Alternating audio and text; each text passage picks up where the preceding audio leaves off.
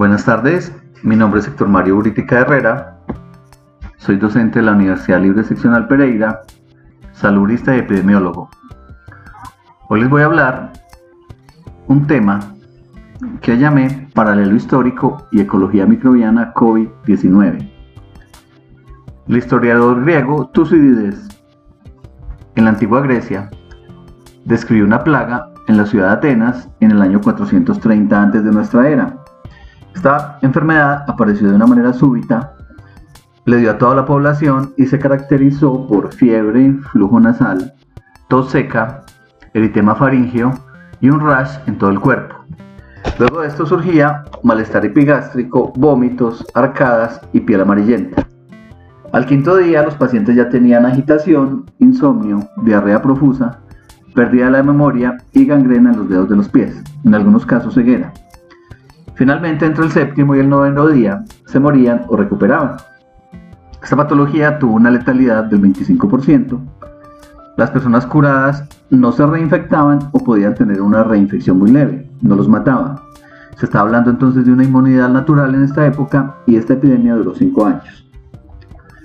Lo anterior fue muy controvertido y se encajó en 40 patologías diagnósticas.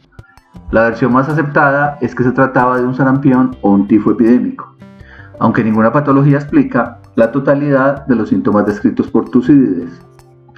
Posteriormente, en el año 165 en la antigua Roma, las legiones de Marco Aurelio se encontraban en una guerra contra los partos. Tuvieron los primeros enfermos de lo que se llamó la peste de los antoninos. El caso primario, caso índice, epidemiológicamente hablando, ocurrió en la ciudad de Esmirna, Posteriormente, los soldados de Roma iban esparciendo la enfermedad por todo el imperio. Para el año 166, la peste se manifestó en Roma y, con algunos periodos cortos de remisión, se consideró que el brote duró hasta el año 180. Los testimonios clínicos de la epidemia fueron escasos, aunque las principales opciones diagnósticas fueron la viruela, la fiebre tifoidea y el sarampión. La mayoría de los historiadores médicos coincidieron en reconocer a la viruela como la causante de la pandemia. Se calcula que el 30% de la población romana murió en una época donde la ciudad imperial tenía cerca de un millón de habitantes, o sea que estamos hablando de unos 300.000 fallecidos. Posteriormente vino la famosa gripe española entre 1918 y 1919, que mató a 50 millones de personas en el mundo. Los científicos Taubenberger y Rey, virólogos americanos, fueron los primeros en secuenciar el genoma del virus de la gripe española en un cadáver congelado de la Antártida y descubrieron que fue una cepa del H1N1 de origen aviar. No podemos olvidar tampoco la famosa peste negra en el siglo XIV que diezmó la población mundial entre 1347 y 1350. La letalidad fue del 30 al 50%.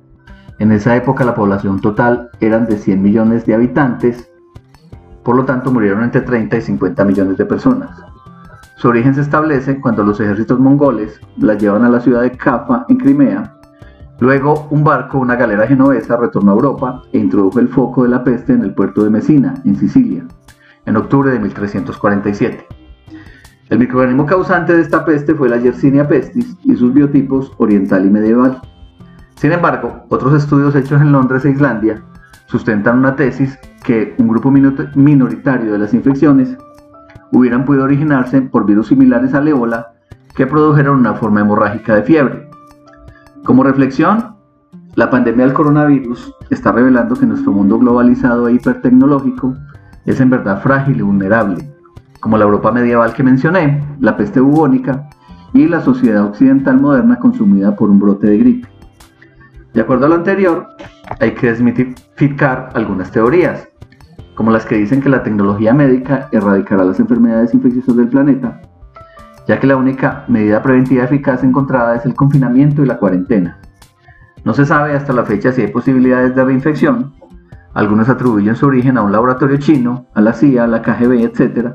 Solo se tiene certeza de un beta coronavirus que mutó en los murciélagos y pasó a los humanos. Este virus tiene una similitud en su genoma del 97% al COVID-19, o sea, la teoría más, más acertada. Otros se lavan las manos de su responsabilidad social y política y lo atribuyen a un castigo divino, y los últimos a un lenguaje bélico, hablan de un terrorista viral que hay que derrotar. Pero la realidad es muy diferente.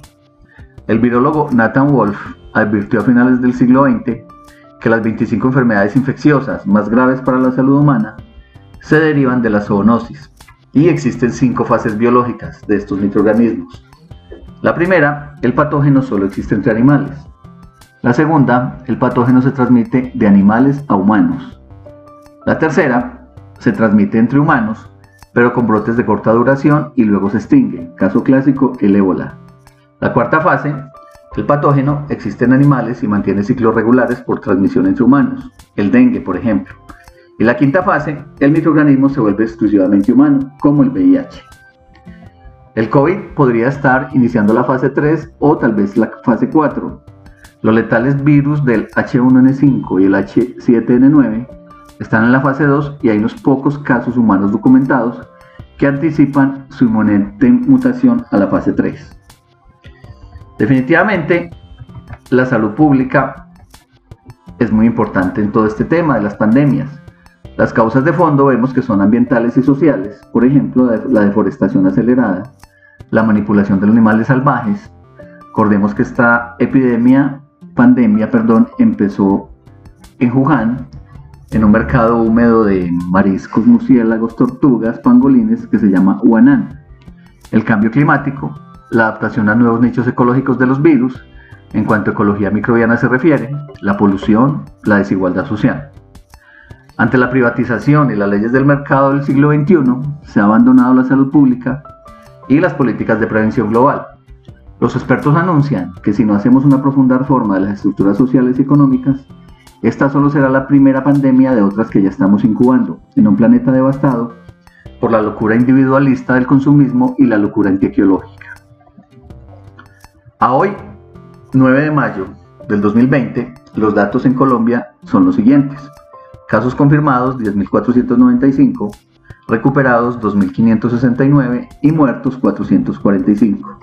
Esto nos da una letalidad del 4.2%.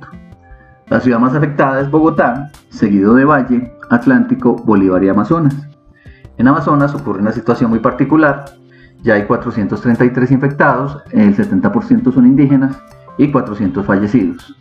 Ellos han pedido ayuda de las autoridades en salud nacional y al gobierno debido a que no tienen una unidad de cuidados intensivos consolidada y por su cercanía con, Brasil es muy probable que los contagios se aumenten rápidamente, o sea, la curva está muy alta ya.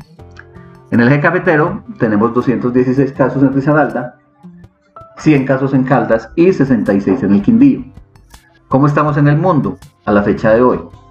Casos confirmados 3.898.658 recuperados 1.348.383 y fallecidos 274.290 personas. Esto nos da una tasa de letalidad del 7%. Esta es la situación epidemiológica, eh, unas reseñas históricas importantes y la ecología microbiana del virus. Buenas tardes y feliz fin de semana.